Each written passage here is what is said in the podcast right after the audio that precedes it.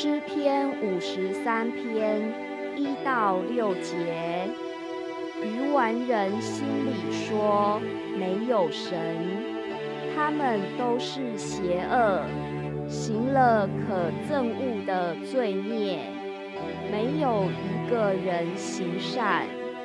神从天上垂看世人，要看有明白的没有。有寻求他的没有？他们个人都退后，一同变为污秽，并没有行善的，连一个也没有。作孽的没有知识吗？他们吞吃我的百姓，如同吃饭一样，并不求告神。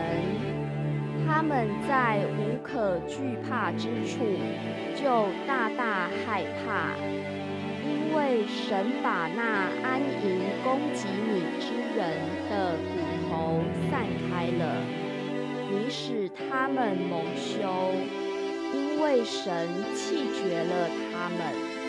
但愿以色列的救恩从西安而出。神救回他被掳的子民，那时雅各要快乐，以色列要欢喜。